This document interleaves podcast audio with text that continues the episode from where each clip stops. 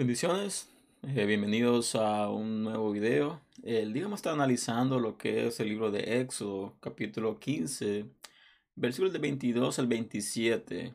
Eh, un texto bastante interesante en el cual nos habla de lo que es el agua amarga de Mara. Vamos a tratar este, tomando algunos eh, versículos y tratando de analizarlos y tratando de obtener el mensaje que Dios em, trató de transmitir a nuestra vida por medio de este texto. Como sabemos, los cinco libros del Pentateuco fueron el autor que se le da a Moisés. Y vemos de que en todos los cinco libros eh, Dios demuestra su poder, Dios demuestra su voluntad y demuestra todo lo que Él puede hacer. Y el día de hoy vamos a ver qué es lo que Dios hizo, cómo Dios se manifestó en el texto del día de hoy. Así que vamos a ir a la palabra. Y dice el versículo número 22, eh, e hizo Moisés que partiese Israel del mar rojo y salieron al desierto de Shur y anduvieron tres días por el desierto sin hallar agua. Lo primero que relata el texto es de que caminaron por tres días por el desierto. Y dice de que no encontraron agua. Imagínense tres días sin beber líquido, tres días. O tal vez tenían reservas de agua, pero dice la palabra de que por tres días caminaron y no encontraron agua. Pero pasa algo más adelante, durante que caminaron, dice la palabra que llegaron a Mara y no pudieron beber de las aguas de Mara porque eran amargas, por eso le pusieron el nombre de Mara. Aquí lo primero que resulta es de que el pueblo de Israel está caminando por el desierto, está en camino a la tierra prometida, está buscando, está yendo a, lo que es encontrar la promesa, entrar a la tierra prometida que Dios prometió a su pueblo por medio de Abraham y fue transferido de generación en generación hasta el punto donde está a punto de realizarse lo que fue la promesa de parte de Dios para el pueblo de Israel. Así que lo que resulta es de que están a tres días de camino y llegan a un lugar. Dice la palabra de que había agua, pero había algo especial en estas aguas. Las aguas eran amargas, así que no eran em, aguas que eran aptas para beber. Y entonces resulta algo, dice la palabra, el siguiente versículo, que entonces el pueblo murmuró contra Moisés y le dijo que, a, que hemos de beber. Y si nosotros notamos todo lo que es el libro de Éxodo, Levítico, vemos un pueblo siempre quejándose de todo de todo lo que pasaba, de todo lo que acontecía, de todo lo que Moisés hacía y cualquier cosa de que ellos tenían o tenían necesidad, se levantaban contra Moisés. ¿Por qué? Porque Moisés fue el que Dios escogió para sacar su pueblo de Egipto. Pero qué pueblo. Imagínense, nosotros nos ponemos en los zapatos de Moisés. Creo que no muchos hubieran tenido la capacidad de poder lidiar con tanta gente tan criticona, tanta gente tan em, dura de simiente, dura de corazón. ¿Por qué? Porque la palabra dice que el pueblo de Israel era duro de corazón. ¿Por qué? Porque se quejaban, cualquier cosa que pasaba se quejaban. Y lo primero que decían es, no tenemos que beber, nos has traído al desierto para matarnos, nos has traído acá, ¿qué tienes con nosotros? ¿Por qué nos dejaste en Egipto? Y comienzan crítica tras crítica tras crítica. Y como dicen por ahí, cualquier parecido con la realidad pero vemos de que en este tiempo pasa lo mismo. El pueblo de Israel comenzó a quejarse y lo primero que hizo es levantarse contra el líder, que era Moisés, a quejarse, ¿qué beberemos? ¿Qué vamos a beber? Estamos a tres días de camino, ¿qué vamos a beber? Y dice el versículo siguiente, entonces el pueblo murmuró contra Moisés y dijo, ¿qué hemos de beber? Dice, y Moisés clamó a Jehová y Jehová le mostró un árbol y lo echó en las aguas, y las aguas se endulzaron. Ahí les dio estatutos y ordenanzas, y ahí los probó. Este versículo 25 relata qué fue lo que Moisés hizo. Moisés era un hombre que tenía una comunión directa con Dios. Dios hablaba directamente a Moisés. Dios no utilizaba intermediarios para hablar con Moisés, hablaba directamente a él. es un privilegio que Moisés tenía. Era algo bastante sobrenatural de que Dios hablara directamente a él. Y si nosotros vamos al tiempo de hoy, La palabra dice que el Espíritu Santo es el que da testimonio a nosotros de nuestra salvación, el que nos transforma, es el que nos, em, nos purifica, nos santifica. Así que vemos de que cuando Jesucristo vino a esta tierra, entregóse por nosotros, nos abrió acceso directo al Padre.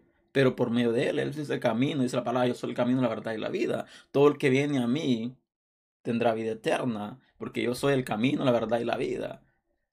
No hay otro que llegue al Padre si no es por mí. Entonces vemos de que el acceso al Padre era por medio de Jesucristo, por la sangre de Jesucristo en nosotros. Así que tenemos comunión con Dios por medio de Jesucristo, tenemos acceso directo al Padre por medio de Jesucristo. Así que Dios nos puede hablar directamente a nosotros también, al igual que lo hacía con Moisés. Y Dios se manifiesta, se expresa de diferentes maneras. No me malinterprete y dirán, no, pero es que Dios no habla. Dios no puede hablar al hombre. Y muchas cosas. Pero la verdad es esta, la verdad de que Dios manifiesta su voluntad a nosotros, revela su voluntad a nosotros, pero debemos de tener una conexión directa con Él y para eso tenemos que estar en santidad y guardarnos de caminar rectamente, guardar su Así que vemos que lo primero que pasa es Moisés clama a Jehová y Jehová rápido le responde y le dice que Jehová le muestra un árbol. Entonces Moisés corta ese árbol y lo echa en las aguas y las aguas se endulzaron. Aquí vemos un milagro sorprendente que pasó en este momento. Las aguas eran amargas, las aguas eran, no eran accesibles, no se podía beber, pero Dios hizo un milagro. Dios endulzó las aguas, dice la palabra que tiraron el árbol y se endulzaron las aguas. Pero no, no todo termina ahí. Dice también la palabra que ahí Dios les dio estatutos y ordenanzas y ahí los probó. Porque una cosa es de que tú camines por este camino. Y otra cosa es de que te mantengas firme, te mantengas creyendo, te mantengas guardando sus estatutos, sus ordenanzas, manteniéndote firme y no eh, saliéndote de su camino. Aquí dice la palabra de que Dios manifestó un milagro en la vida del pueblo de Israel endulzó las aguas para que estas aguas se transformaran de amargas a aguas dulces. Solo Dios puede hacer ese milagro, solo Dios puede hacer la manifestación de poder, de transformación. Y Dios lo ha hecho en nosotros, Dios nos ha cambiado, nos ha transformado, porque muchos de nosotros estamos en amargura, estamos en disensiones, estamos totalmente eh, contaminados dentro de nosotros, estábamos podridos por dentro y Dios nos transformó de la amargura a la dulzura, de la tristeza a la alegría, porque Dios es un Dios que transforma, Dios es un Dios que cambia las cosas, que transforma las cosas y por consiguiente Dios manifiesta su poder, pero también le da estatutos y ordenanzas al pueblo de Israel. Dice el siguiente versículo, dice, y dijo, si oyeres atentamente la voz de Jehová tu Dios e hicieres lo recto delante de sus ojos y dieres oído a sus mandamientos y guardares todos sus estatutos, ninguna enfermedad en las que envié a los egipcios te enviaré a ti, porque yo soy Jehová, tu sanador. Así que viene, Dios manifiesta su poder. Dios manifiesta la transformación que puede hacer, Dios manifiesta los cambios que puede hacer. Pero también le dice, si oyeres atentamente la voz de tu Dios. Y no solamente si oyeres atentamente la voz de tu Dios e hicieres lo recto delante de sus ojos. Y no solamente que hagas lo recto delante de sus ojos, sino dice, y dieres oído a sus mandamientos y guardares todos sus estatutos, ninguna enfermedad de las que envía Egipcio te enviaré a ti. Así que este versículo dice, si escuchas atentamente la voz de Dios. Y para poder escuchar atentamente la voz de Dios tenemos que desechar de nosotros muchas cosas que nos han contaminado. Debemos desechar de nosotros todas las cosas de que van en contra de la voz de Dios. Tenemos que echar de nosotros todo aquello que pueda impedir que nuestro oído, porque aquí está hablando de, de oídos tanto carnales como espirituales. Porque para tú escuchar la voz de Dios tienes que caminar rectamente, tienes que estar cerca porque entre más alejados tú estás de Dios, la voz se vuelve menos audible. Entre más cerca tú estás de Dios, la voz se vuelve más audible. Por consiguiente, dice la palabra, si escuchares atentamente, porque da un detalle, dice atentamente, poniendo atención, guardando y dice, y si eres lo recto delante de, los, de sus ojos y dieres oído a sus mandamientos. Cuando tú oyes la voz de Dios, tú tratas de mantenerte recto en tu camino. Tratas de guardar tu vida, guardar tu alma, guardar tu testimonio para mantenerte recto en el camino. Y cuando tú te mantienes recto en el camino, entonces comienzas a guardar sus mandamientos y comienzas a guardar sus estatutos. Y dice la palabra y da una promesa y le dice, ninguna enfermedad de las que envía a los egipcios te enviaré a ti. Una promesa de parte de Dios. Si nosotros guardamos sus mandamientos, guardamos sus estatutos, si escuchamos atentamente su voz, si caminamos rectamente, no solo es creer, no solo es predicar, solo es confesar que esto haremos. No, dice la palabra, si escucháramos atentamente su voz. Y muchas personas pretenden caminar rectamente, pretenden estar caminando bien en el camino del Señor, pero no están escuchando atentamente su voz. Cuando tú escuchas atentamente la voz de Dios, tú te vas a dar cuenta de que hay cosas en tu vida que tienen que ser transformadas. Hay cosas en tu vida que tienen que ser cambiadas. Hay cosas que Dios tiene que hacer, que Dios quiere hacer en tu vida, pero no estamos escuchando atentamente la voz de Él. Estamos caminando como la religión, como la doctrina nos ha enseñado a caminar, no como Dios mismo nos ha enseñado a caminar, como Él quiere guiarnos. El Espíritu Santo es el que nos guía, el Espíritu Santo es el que nos transforma, Él es el que nos capacita. Por consiguiente, a caminar conforme a la palabra, guiada por el Espíritu Santo, para escuchar atentamente su voz, caminar rectamente, guardar sus mandamientos y ponerlos por obra. Una cosa va conectada con la otra, pero el principio de todo eso es escuchar atentamente su voz. Y dice yo, porque yo soy Jehová tu sanador. Dice en versículo 27, y llegaron a Elín donde había doce fuentes de agua y setenta palmeras y acamparon ahí junto a las aguas. Y esto es lo que llama la atención, porque dice la palabra de que llegaron a un lugar a tres días de camino. Y el lugar que llegaron fue un lugar donde había agua amarga. Dios manifiesta su poder. Dios dice a Moisés, corta un árbol que te mostraré y tíralo a las aguas al tirarlo las aguas se endulzaron. Después dice, ok, ya me manifesté mi poder, ahora les diré mis estatutos y mis ordenanzas. Y los probó.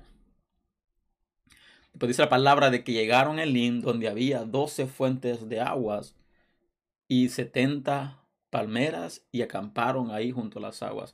Y esto es lo que llama la atención de este versículo, que dice que habían doce fuentes y setenta palmeras. ¿Por qué me la atención esto?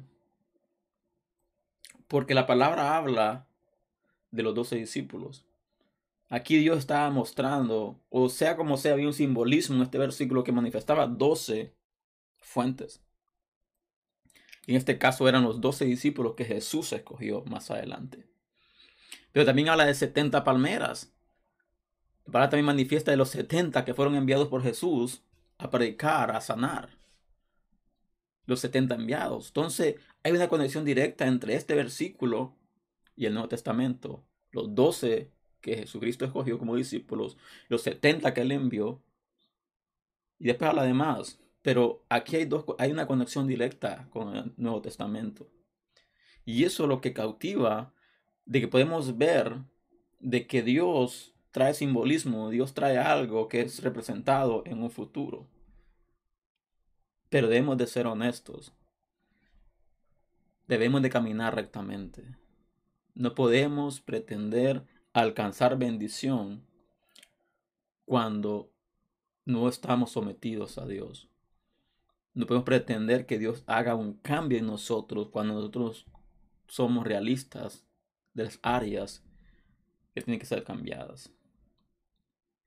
Aquí rato habla de la agua amarga de Mara, que fue transformada a agua dulce. Y repito, Dios es el único que puede transformar nuestra vida.